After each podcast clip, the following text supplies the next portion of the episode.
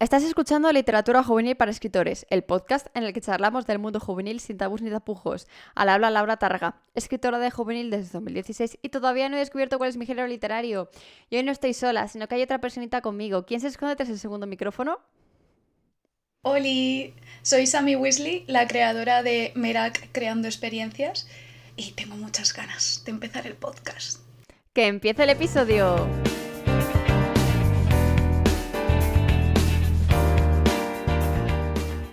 Bueno, Sammy, Sammy Weasley. La gente que se haya movido ya por Litera Twitter, por Booktube, por eh, Bookstagram, seguro que al menos alguna vez te tiene que conocer, te tiene que haber visto por ahí moviéndote, porque yo te había visto por eventos, por ferias, por un montón de sitios, eh, y así que alguien te tiene que conocer al menos un poquito.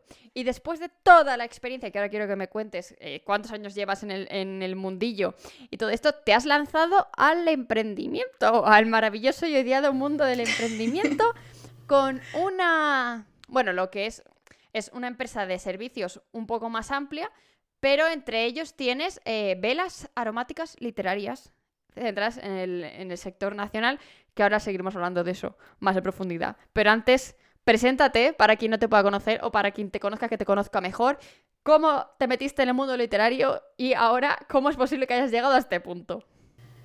Uf, mm, básicamente yo empecé en la blogosfera, ese mundo secreto y oscuro, en 2010 con mi blog literario de por aquel entonces que se llamaba Perdida entre historias. Luego pasé a Booktube, también con el mismo nombre, y hacer mis peripecias, hacer el tonto en vídeos, básicamente.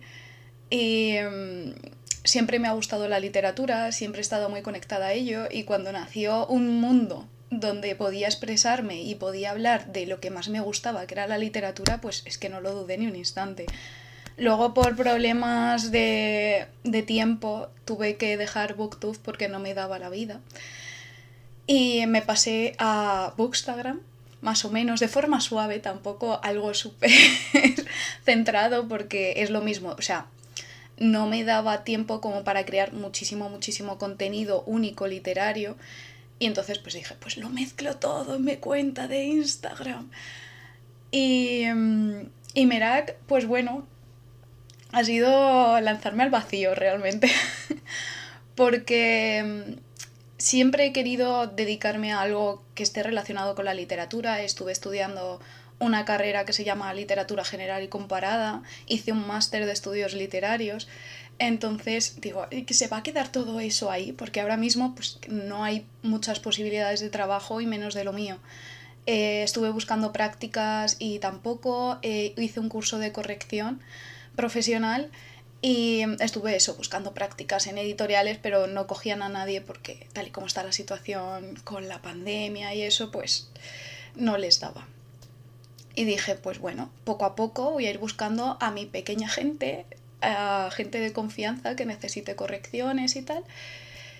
Y un día, navegando por internet, dije, ¿por qué? ¿Por qué no hay cosas de autores hispanohablantes en plan merch y tal? Digo, es que hay muy poco y personitas contadas y dije, aquí hay un vacío. Vamos a hacer algo. y así nació Merak. O sea, que viste una necesidad, viste que había ahí un huequito en el mundo y dijiste, bueno, vamos a intentar hacer algo relacionado con eso. Por lo que quieres decir entonces con la parte de merchandising en general, ¿te refieres a que va a haber algo más en el futuro aparte de velas? Sí, sí, sí, ah. sí. Ah, o sea, he empezado con las velas porque era algo que me fascinaba. Todo el mundo velas me encanta y quería crear las mías propias y que tuvieran como una identidad única y mm, yo soy muy así, me encanta que todo sea minimalista, elegante, pero a la vez que tenga personalidad. Y bueno, todo tema de merchandising y tal quiero que siga un poco en esa línea. De momento solo estoy haciendo velas, pero en un futuro quiero hacer más cositas. ¿Por qué escogiste que el primer producto precisamente el producto físico, porque aparte tienes otros servicios que ahora hablaremos de ellos, eh, fueran velas? Porque creo que puede venir muy bien tanto a la gente que escribe, a la gente que lee, a la gente que trabaja en casa o simplemente que le apetece estar tranquilo. Te viene bien una vela. A mí me ayuda mucho a concentrarme. Y dije, pues voy a tener de excusa, entre comillas, a los autores hispanohablantes, a novelas que me han marcado mucho y mm, coger esa excusa de ese ambiente para trasladarlo a, a una vela y que fuera mm, todo como en sintonía, que creara una experiencia, que cada uno la use como quiera. Yo, por ejemplo, pues me la pongo para leer. Qué bonito. Ay, yo me las pongo para escribir, sobre todo. Aunque ahora a lo mejor no, porque comparto despacho, entonces será como. comparto despacho con una persona que los olores no le hacen mucha gracia en general. Ni... Eh, los malos lo puedo entender, pero los buenos es como, ¿pero qué te pasa? Entonces, como, bueno, pero yo me lo voy a poner, no te preocupes que en casa, porque yo tengo pedida mi eh, vela de Sueños de Piedra, que es la primera nacional juvenil que habéis sacado, ¿no? Y, además me tenía que llegar hoy, el día que estamos grabando esto, estamos en plan de a ver si llega antes de, la hora de grabar. Llamará el cartero. Pero, pero no, hemos llegado a la conclusión de que no, pero bueno, no pasa nada porque Sami tiene ahí sus velitas y las puede enseñar para la gente que está en YouTube, puede verlas, si no, descríbenoslas para las personas que solo nos escuchen. Pues básicamente es una vela de cera de soja con aromas y tiene la mechita de madera que podáis oír eh, cómo crepita eh, la maderita, que es que me encanta. Y luego lo que es el bote es una lata de metal negra con una etiqueta blanca con el nombre de la vela, el aroma y una pequeña ilustración en el lateral que envuelve un poco lo que es el significado de la vela y de la novela en sí. ¿Y los, olores que, utilizáis, cómo son? ¿Qué tipo de productos son? Porque yo estas cosas, yo te voy a preguntar porque no tengo absolutamente nada de idea. una vez intenté hacer una vela ¿vale? Eh, la hice, la mecha me salió como quiso, no se me enganchaba, la tuve, bueno, eh, horrible. Entonces, em, eso, tuve que, que, pues lo que hice fue, básicamente, deshacer una vela que tenía en casa, meterla en un botecito chiquitín que me parecía bonito, reutilizar la, mecha, que estaba nueva prácticamente. Lo que pasa es que lo que hice fue creo que ponerle un colorante, es que no me acuerdo tampoco del todo. Y le puse una etiqueta personalizada, era para un regalo, ¿vale? Entonces, por la idea de que fuera como más eh, esto. Entonces, cuéntame tú cómo se hace una vela desde cero. O sea, cómo viene la soja, bueno, la soja, la, cera de soja, porque en tu caso, o cómo son los botecitos con aromas y todas estas cosas, que a mí estas cosas me interesan saberlas. Pues mira, te voy a decir la verdad, o sea, fue un proceso muy, muy dramático, porque al principio no conseguía que olieran las velas. Y yo estaba desesperada, empecé con em, aceites esenciales puros y no conseguía que olieran. Y yo a mí en la esencia me olía. Y digo, ¿por qué no huele, madre mía? Y te lo juro que lo estuve intentando, o sea, si no tiré medio saco de cera, no tiré ninguno pero mogollón, en plan cantidades distintas. Eh, yo me sentía una bruja, me sigo sintiendo una bruja cada vez que hago cada vez que hago las velas me siento como que estoy haciendo pócimas, en plan está todo milimetrado químicamente para que salga bien, pero me costó muchísimo encontrar eh, el equilibrio entre la cera, la esencia, y bueno, las estoy haciendo con, cera de soja, que puede venir en distintas formas, bien en bloques grandes, en escamas, en bolitas, pero eso, estoy buscando que sea cera de soja 100% para que sea lo más ecológico posible, eh, que eso es algo que me importaba mucho, quería que, digo, voy a crear un producto, pero no quiero dañar el medio ambiente con este producto, entonces todo lo que veis aquí es ecológico, reutilizable, tanto el, packaging también es totalmente reutilizable, biodegradable. Es, es, todo con cartón. Quería evitar lo máximo posible los plásticos. Y, y, eso, es cera de soja. La mía viene en bolitas pequeñitas. Entonces tú la derrites, yo la derrito al baño María. Y luego cuando baja de temperatura, porque si no mm, se volatiliza el aroma, que eso era un fallo que tenía al principio, que yo estaba nerviosa y lo echaba ahí y yo, venga, venga, venga. Entonces tienes que esperar a que baje a cierta temperatura. Echas, yo he hecho esencias aromáticas, que es distinto que el aceite esencial, que es lo más puro y 100% natural, pero es que no conseguía que. Y esto dentro de que no es lo 100%, sigue siendo lo más natural posible porque quieras que no, siguen sacando la concentración de, esas plantas. Entonces yo me pongo con mi mezcla de quiero que huela, por ejemplo la tuya, que huele, huele a, a bosque encantado. la mezcla es de cedro, pino y hierba mojada. Entonces es juntar todo en, un equilibrio de olores que huela a bosque, como húmedo, en un día de lluvia. Y hasta que di con la clave de tanto porcentaje de pino, tanto porcentaje de cedro, tanto de este, y que oliera a lo que yo quería, fue eso, un proceso muy dramático. Pues luego cuando baja eh, la cera de temperatura, echas la esencia, lo mueves durante cuatro minutos y luego tienes que esperar otro poquito a que baje la temperatura y mm, corto la mecha mientras tanto, la pongo en el botecito lo más centrada posible, echas la cera y luego esperas a que se haga la magia y se seque y se cure.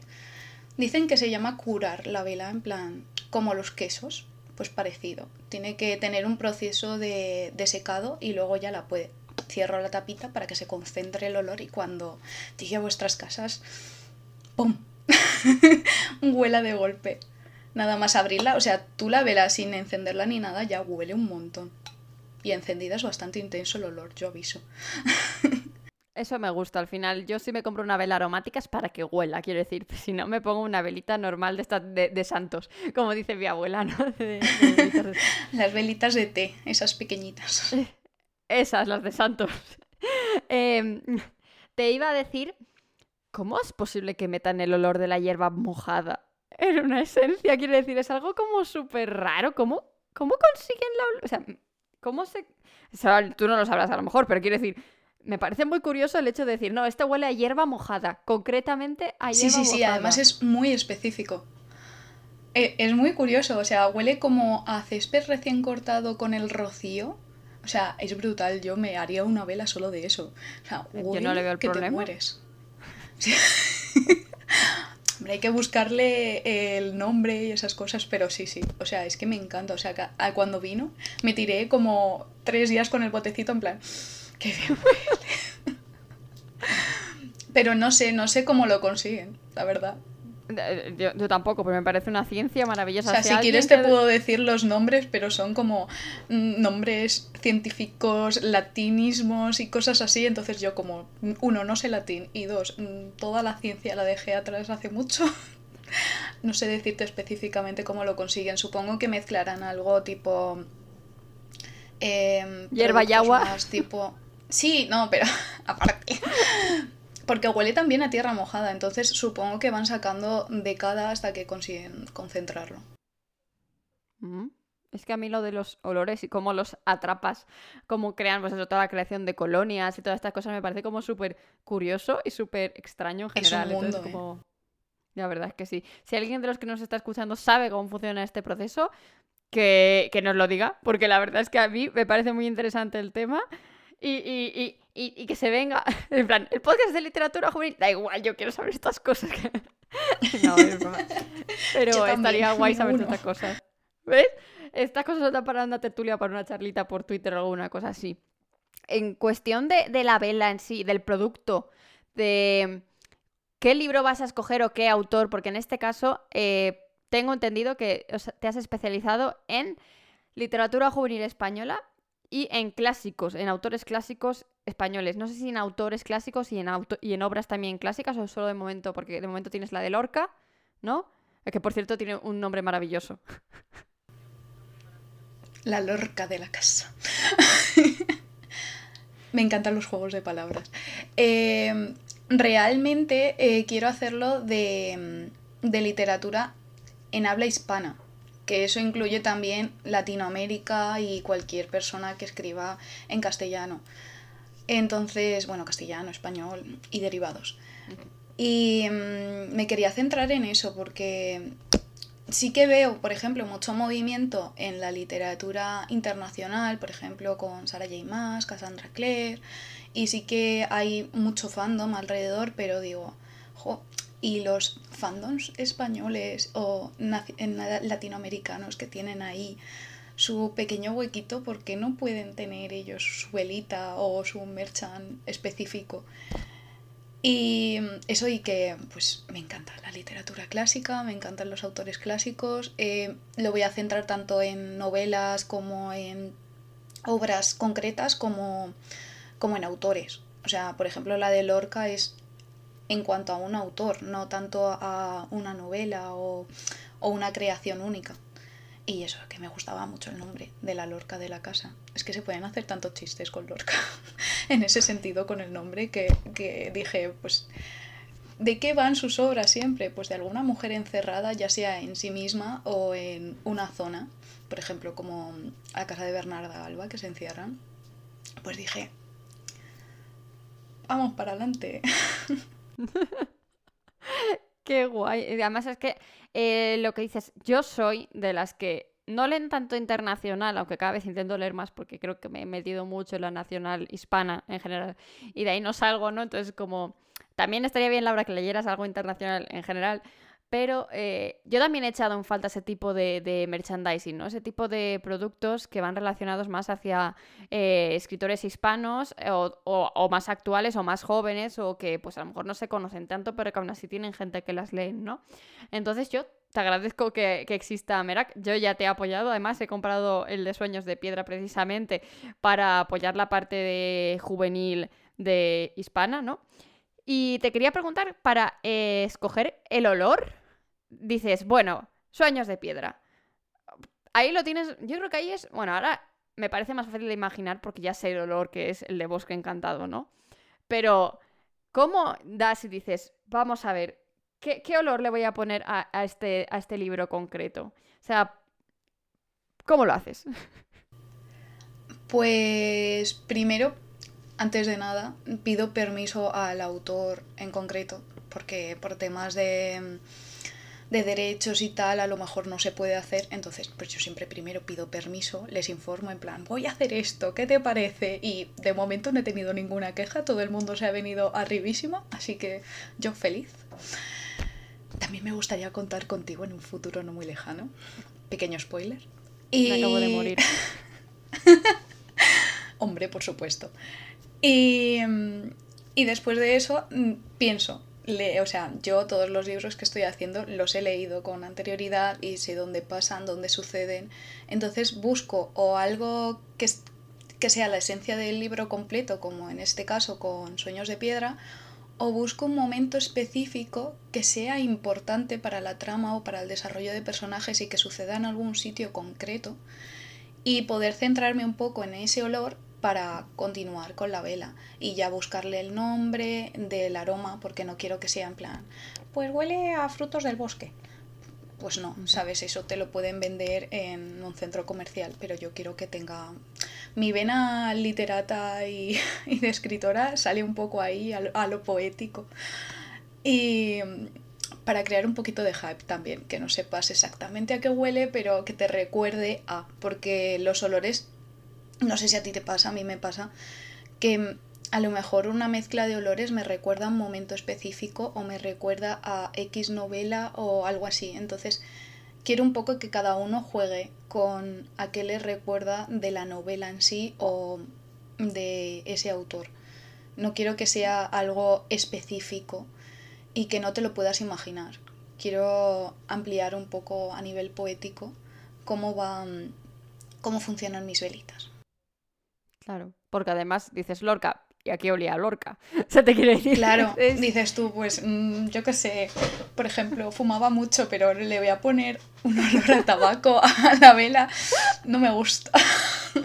Entonces yo, por ejemplo, con Lorca, no, con Lorca tiré pues a las raíces, a, a sus orígenes andaluces y siempre eh, ha sido muy importante la representación andaluza y la representación de la cultura española en sus obras y dije, ¿qué hay más andaluz que un patio andaluz cuando tiene todas las flores justo en ese momento en primavera que han florecido, que huelen mogollón?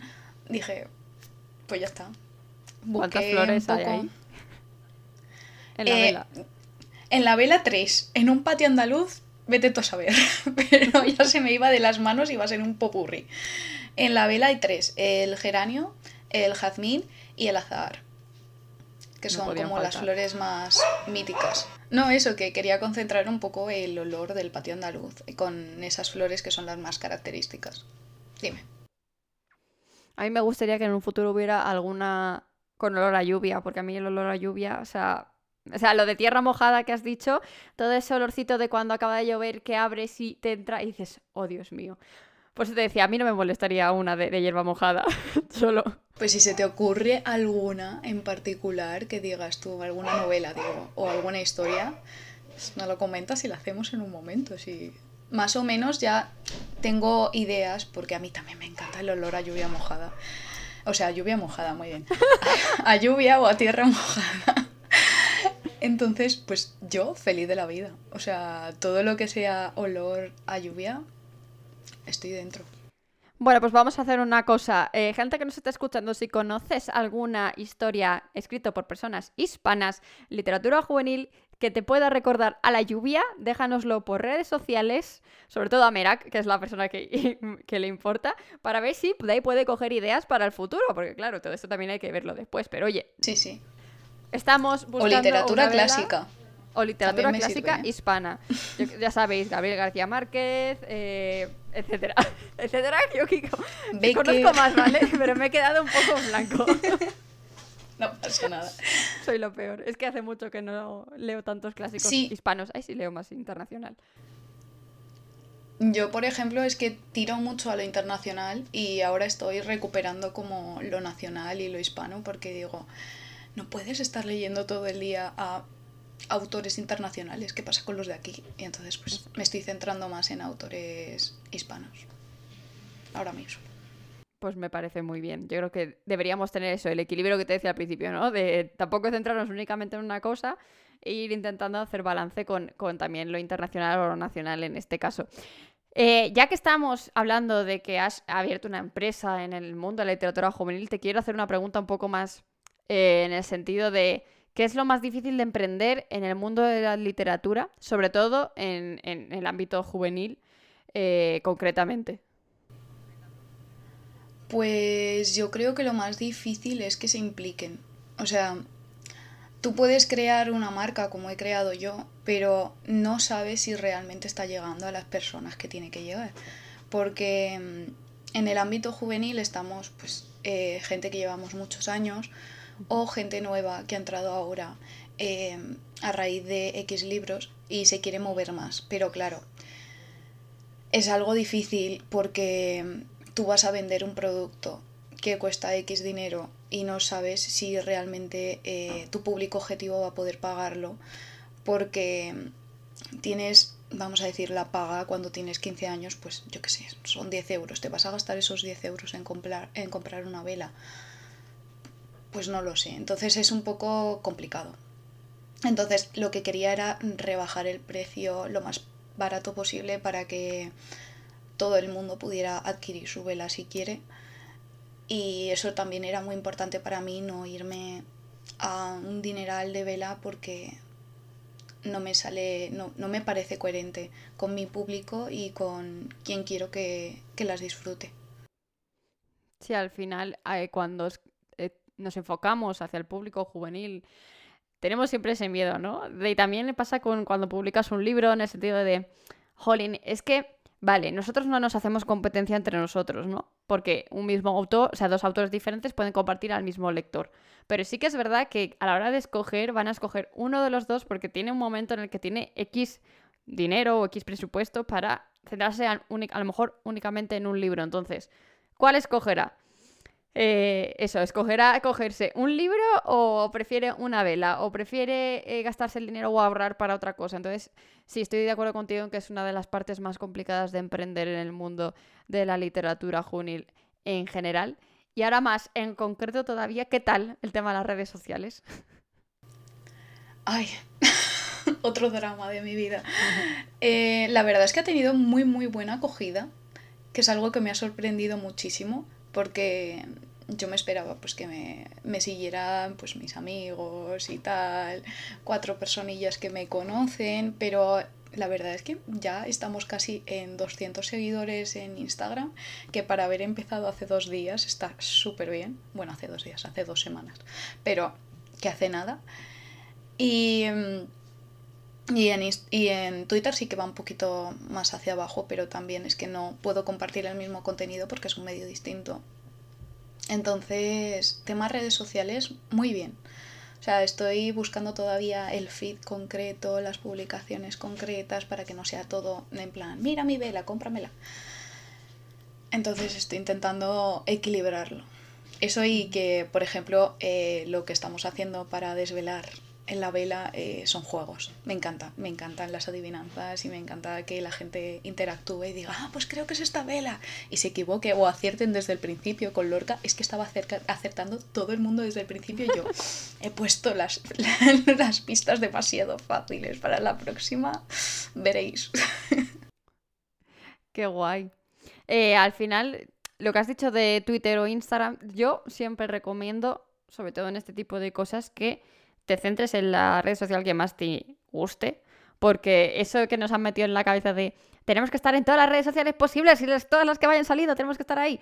Y yo creo, vamos, mm, como experiencia y como eh, eh, años de, en, este, en este trabajo y tal, que es mejor centrarte en una red social, la que más te guste, o sea, me da igual si es Twitter, Instagram, TikTok, eh, YouTube, lo que tú quieras, y que en esa red social lo des todo a que estés muriéndote por no saber qué poner. Eso, en Instagram tienes que poner una cosa, en Twitter tienes que ponerlo diferente, porque obviamente no te vale lo que tienes en Instagram para lo que tienes en, Twitter. Instagram es mucho más visual, es mucho más de vídeos, reels, eh, stories, interactuar de una manera diferente a Twitter, que en Twitter es todo más eh, hilos, mensajes más cortos, eh, estar interactuando constantemente de otra manera totalmente diferente. Entonces, yo te digo, no te agobies si en Twitter ves que no, no avanza mucho, pero en Instagram sí. Y al final, pues eso. ¿Que está bien estar en las dos partes? Sí. Pero que si ves que hay una en la que vas a tener más tirón sí o sí, ve con ella a tope, que al final es lo que hice yo con literatura juvenil para escritores. ¿no? Si, te, das cuenta y entras en la red social de Twitter, en la red social de, de Instagram, ves que en Instagram tenemos casi 5.000 seguidores ya y en Twitter nos hemos quedado en los mil y pocos. Entonces es como, se nota en cuál puedes encontrar a más público o en cuál le pones más dedicación o en cuál a lo mejor encaja más con el proyecto concreto en el que estás. Y ya está, está ahí mi momento. Sí, o simplemente estás más cómoda. Sí. En uno que en otro. Hmm. Sí, o sea, principalmente quería tirar más a Instagram porque en Merak como que se han unido todas mis pasiones, tanto eh, la literatura, tema de corrección, de poder ayudar a otros autores a crear la novela que tienen en mente, como la fotografía. La fotografía me encanta. Entonces, con, los paquetes también estoy dando, solo para algunos privilegiados, eh, postales con fotografías que he hecho yo a mano. En plan, las he hecho completamente yo, no es algo que digas tú, has mezclado, no, no, no, son mías, editadas y todo. Entonces quería, pues eso, unificarlo todo. O sea, Merak soy yo, completamente. O sea, me representa a mí y en todos los ámbitos. Y aparte de tú, también hay otra persona, porque siempre estás diciendo nosotros, nosotras, nosotras, entonces como... Cuéntanos, ¿quién más hay en el equipo? Yo hablo en femenino porque principalmente estoy yo detrás, entonces siempre tiro a hablar en femenino pero hay más gente detrás, o sea, no estoy yo sola. Eh, mi diseñadora, que es lo más bonito del mundo, que es Rebeca Vela, que ahora mismo tiene eh, puesto R Designs para todo el tema de diseños y que se ha encargado de hacerlo absolutamente todo, en plan de las etiquetas, el logo que nos costó la vida conseguir algo que me gustara, porque soy muy quisquillosa, y la página web, o sea, absolutamente todo lo, ha hecho ella y, le debo la vida. Y luego también está eh, Javier Martínez Baños, que es mi pareja, pero que desde el principio ha estado ahí, o sea, fue, todo se inició con una conversación con él, en plan, ¿y por qué no? Y me dijo, ¿y por qué no lo haces tú? Y yo, bueno, es que eso va a ser mucho trabajo, y me dice, hazlo. Y yo, venga, vale. Y todas las conversaciones de, no sé qué olor ponerle a esta vela, y me dice, a ver, ¿qué te, te ayuda? Y yo, pues no sé, creo que se parece a tal esencia. Y me dice, vale, pues vamos a buscar más y la vamos mezclando. Y luego mi familia que está harta de mí, de estoy con las velas probando los olores y le digo, a ver mamá, entra y huele. Y me dice, mm, me gusta cómo huele. Y yo, pero ¿a qué crees que huele?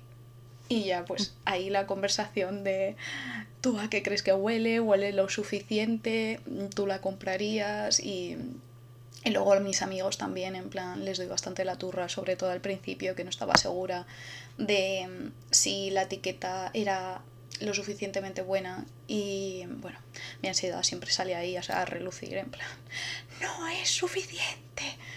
Y soy muy perfeccionista, entonces es como, quiero que quede todo maravilloso. Y a veces me cuesta. Entonces, pues hay mucha gente detrás, no soy solo yo.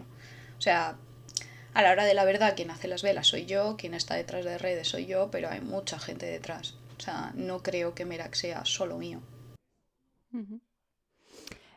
¿Tú crees que el miedo, ese miedo que, nos contabas, que le estaba diciendo a tu pareja de, pero yo cómo voy a hacerlo, ¿no? O cómo, cómo me voy a poner yo a hacer esto, ¿es lo que suele frenar más este tipo de proyectos? ¿O crees que hay mucho más detrás, más allá de eso? A ver, también me frenaba mucho que, pues obviamente yo estoy en paro.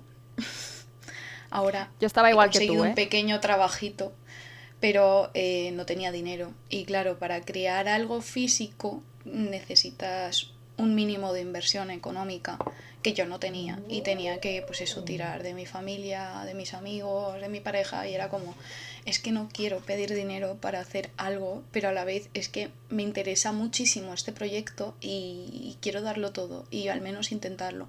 Y hubo muchos momentos de es que ya llevo muchísimo dinero eh, y si me rindo y ahí es donde entra tu apoyo familiar de, venga, inténtalo, que seguro que lo consigues. Y tú pues tienes ese miedo también al fracaso, a ver que te has gastado muchísimo de dinero y no, no vas a conseguir em, lo justo para, para que te salga a cuenta. Entonces todavía estoy un poco ahí, ¿eh? no te creas, estoy viendo a ver cómo se venden y, y si funciona de verdad el producto, me voy a dar un tiempo para ver si realmente esto funciona. De momento voy con todas, pero el miedo sigue ahí saludando de vez en cuando. Yo, si te sirve consuelo, que no lo va a hacer, el miedo yo creo que sigue ahí siempre. O sea, eh, normalmente se suele decir que cuando emprendes el primer año es el que normalmente no da beneficios. También depende, obviamente, del, del, negocio que te hayas puesto, de la inversión que hayas hecho y demás. Pero se supone que el primer año suele ser el que no da beneficios o el que cuesta o si llega a beneficios es muy poquito. Entonces, esas cosas hay que tenerlas en cuenta para, eh, pues eso, no, no, exigirnos demasiado cuando sabemos lo, difícil que es sacar adelante un proyecto. Eh, que puede ser en este caso el de las velas, o en mi caso fue el de la academia, que los miedos son los mismos. O sea, eh, haya producto físico o haya producto digital, los miedos son los mismos porque empleas mucho trabajo, empleas mucho tiempo, empleas mucho esfuerzo y mucho dinero, que eso en muchas ocasiones no lo tienes o son los ahorros que llevas desde hace años para conseguirlo. Entonces, siempre existe ese riesgo y siempre existe ese miedo, pero yo creo que al final la satisfacción que te da estar trabajando en algo que es tu bebé merece mucho la pena, aunque eso tengas, pues eso, fines de semana, sin fiestas, sin Semana Santa, sin vacaciones de verano, trabajando a tope. Sí, sí, o sea, yo cuando conseguí que oliera mi primera vela, es que me eché a llorar. O sea, me eché a llorar y estaba pues en una videollamada con Javi y yo, que huele, que por fin huele, he conseguido que huela. Y yo llorando, pero a mares. Em, luego cuando, porque tuve muchos problemas, eh, mira que ha sido un continuo de, eh, quiero esto, no consigo esto porque me dan problema en la imprenta, porque mm, no sale como yo quiero, eh, no es lo que yo quería, entonces de continua búsqueda y tropezarme como 500 veces y yo te juro que pensaba que no iba a salir, o sea, hasta el último día tuve problemas. Y, mm, y ya cuando hice el paquete con la caja, que estaba todo, pues eso, con los nombres personalizados, la cartita, la tarjeta, todo, la velita, toda envuelta, precioso, y la vi, dije, ostras, que es real, que está aquí, que, que, que esto ahora va a llegar a gente y te derrumbas y dices, jo, qué bonito, todo esto lo he conseguido yo, es, es impresionante. La verdad, a mí me encanta. Pero el miedo está ahí latente. ya te digo que el miedo ese en el mundo de emprender y de ser autónomo y todo este rollo es siempre así. Porque claro, eh, para empezar, tú no tienes una nómina. Va a depender de cómo vaya cada mes. Entonces, pues, siempre está ese, ese miedo, ¿no? Y sí que es verdad que pues, hay mucha gente que prefiere tener un trabajo de los de toda la vida, ¿no? De, y luego tener sus proyectitos y sus cosas y si tiene la suerte de tener trabajo, porque claro, eh, a veces estamos en, las de como estábamos tú y yo, ¿no? Antes de, lanzarnos a estos proyectos. Pero bueno, no es todo malo, vamos a hacernos también en lo bueno. Cuéntanos, ¿qué más servicios tiene Merak? Pues es un poco lo que hablaba antes. Para mí Merak eh, es... Le hemos puesto creando experiencias porque quiero que vaya mucho más allá de merchandising literario, quiero ofrecer servicios. Entonces, em, yo ya trabajaba con mi nombre como, como correctora y buscaba, pues eso, a gente que me mandara textos. He tenido bastante suerte porque he trabajado ya con varias personas y de momento les gusta mi trabajo. Por ejemplo, con Sofía y con Yolanda Silva, que van a sacar un relatito y lo corregí yo. Y me hace mucha ilusión. Ya lo veréis, no puedo decir nada todavía. Pero eh, me encantó y mi otra amiga que tenía una novela por ahí perdida y me dijo, oye, pues ya que eres correctora, vamos para adelante. Y le corregí la novela entera, un currazo tremendo. Y, em, y me gusta mucho ayudar, o sea, creo que se me da bien, de hecho, eh, cuando alguien me presenta una idea o una historia, puedo ayudarle a que realmente esa novela tenga todo lo que esa persona quiere, que tenga acción, que los personajes sean redondos, que también tenga esos tintes poéticos que a mí, por ejemplo, me fascinan. Y mm, pues todo eso lo quiero unificar con Merak, eh, tanto proyectos de beta para ver si tu historia realmente llega o no llega, porque vamos a decir que es como el paso siguiente a tu academia. O sea, tu academia es para preparar a los escritores a, a que escriban y el paso siguiente es ver si lo que has escrito tiene sentido, eh, le puede gustar a tu público objetivo, eh, si has fallado en algo y cómo mejorarlo, eh, ponerle esos pequeños detalles, que le pones un detalle al principio, otro detalle al final, otro por el medio y ya todo se unifica y vas viendo que todos esos detalles tienen sentido para la historia. me encanta, me encanta verlo, me encanta ver crecer un proyecto me encanta ayudar a, los escritores para que todo vaya en cauce. Y bueno, también es eso, un poco de asesoría literaria que quieras que no, llevo muchos años en esto, tanto como lectora como escritora y como crítica literaria y mm, yo he leído de todo, o sea, tanto clásicos como más juvenil, como novelas actuales y sé lo que funciona, lo que no y cómo crearlo. Entonces creo que siempre puede haber alguien que te diga, oye, ¿por qué no tiras por aquí? Que esta es una idea muy buena y te puede funcionar y completar el libro. Pues Vamos, que eres un partidazo. Ah, gracias. qué guay. Jo, pues eh, me alegro mucho de que te hayas pasado por aquí por el podcast, me alegro mucho de que te hayas lanzado a, este proyecto, a ver qué, nos traes aparte de tus servicios y de las velas. Eh, de momento vamos a centrarnos en las velas que están ahí, que espero, bueno, ya mm, estoy segura de que huelen muy bien, pero lo voy a poder comprobar dentro de unas horitas en cuanto el cartero llame a la puerta y le diga, por favor, dame mi vela. Además me gusta mucho eso que eh, venga sin plásticos, porque es que me, he puesto muy contenta cuando lo has dicho, porque yo estoy dentro del movimiento eh, Zero Waste, ¿no? Del de sin plásticos o el de intentar reducir los plásticos al máximo posible. Así que cuando vi un unboxing, eh, no me acuerdo de quién fue, creo que el de Iris Selene, cuando recibieron su propia vela, que lo vi dije, ¡ah! Va sin plásticos de ningún tipo. Gracias. Entonces es como que ahí ya dije, sí, sí, sí o sí. Esto concuerda totalmente con mi estilo de vida. Así que me lancé a Sí, de hecho, tú, ¿te acuerdas que tuvimos una conversación por Twitter que te dije, no, es que, claro, quiero que sea ecológica y va a tener esto y lo otro, pero a veces me sentía un poco vendehumos, porque hasta que no tuviera todo, no quería enseñarlo. Entonces, pues eso, quería que fuera todo que se pudiera reciclar y sin plásticos, porque quiero crear una empresa, pero no a costa del medio ambiente y de la naturaleza. O sea, si quiero recordar a la naturaleza con mis velas, ¿por qué me la voy a cargar? No tiene sentido. Al menos para mí no tiene sentido. Vamos, te aplaudo en, todos los, en todas las posibilidades, en todos los idiomas. Si se puede aplaudir en idiomas, te aplaudo en idiomas. Porque yo estoy totalmente de acuerdo. Eh, cada vez espero que haya más gente más concienciada. Y estoy muy contenta de que cuando se hagan con una de tus velas, la vayan a poder conseguir sin plásticos y lo más ecológicas posibles y que encender esa vela no va a ser tan tóxica como encender una que te compres en cualquier otro sitio, a lo mejor de más baja calidad, ¿no? Y aparte es apta para veganos y además que cuida tu salud. Sí. Además cuida tu salud, que es algo que con las velas comerciales que son derivados del petróleo y del plástico, que son las ceras de parafina, eh, realmente eh, te vas intoxicando poco a poco según la quemas. Entonces era como, mira, voy a vender algo para que la gente se ponga mala. No, no, no. y con la, igual con la cera de abeja tampoco. Porque pobres abejas, o sea, bastante que les quitan ya, que si les quitan la miel, la cera, mira, no, pobrecitas mías. Ya está bien, pobrecillas, es que las dejen, que ya bastante están aguantando, intentando no extinguirse.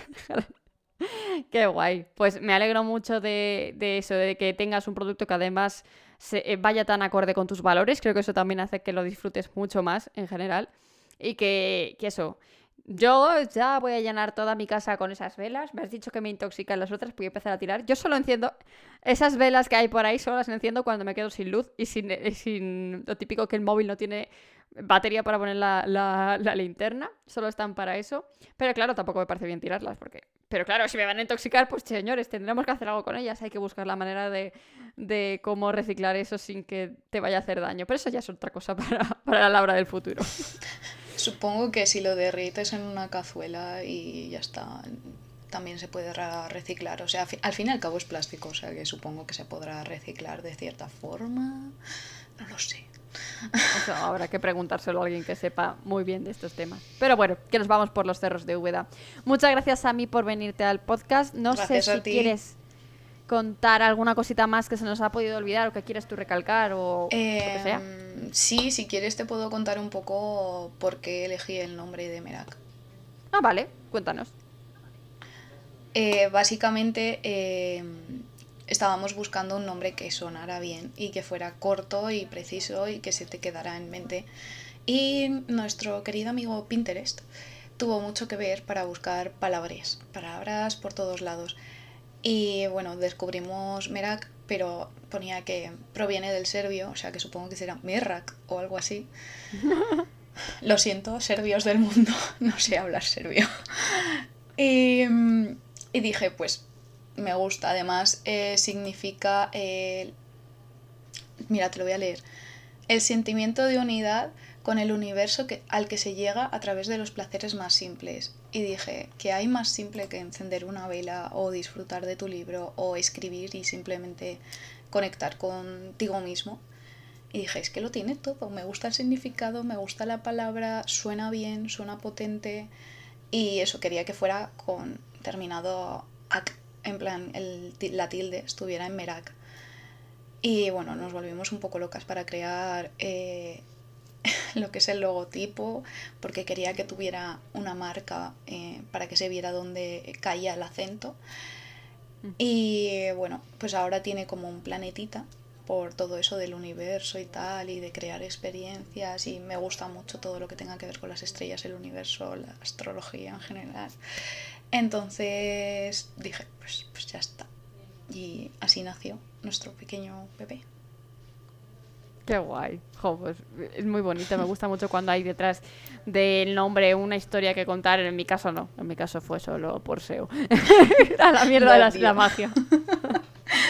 No, la mía era eso, que quería que tuviera algo potente, que no fuera en plan candles y no sé qué. Y también, pues, que lo unificara, que no, mm, que no fuera solo vendemos velas, vendemos velas y servicios, iba a ir muy largo, entonces digo, quiero un nombre que lo unifique todo y que funcione para todo.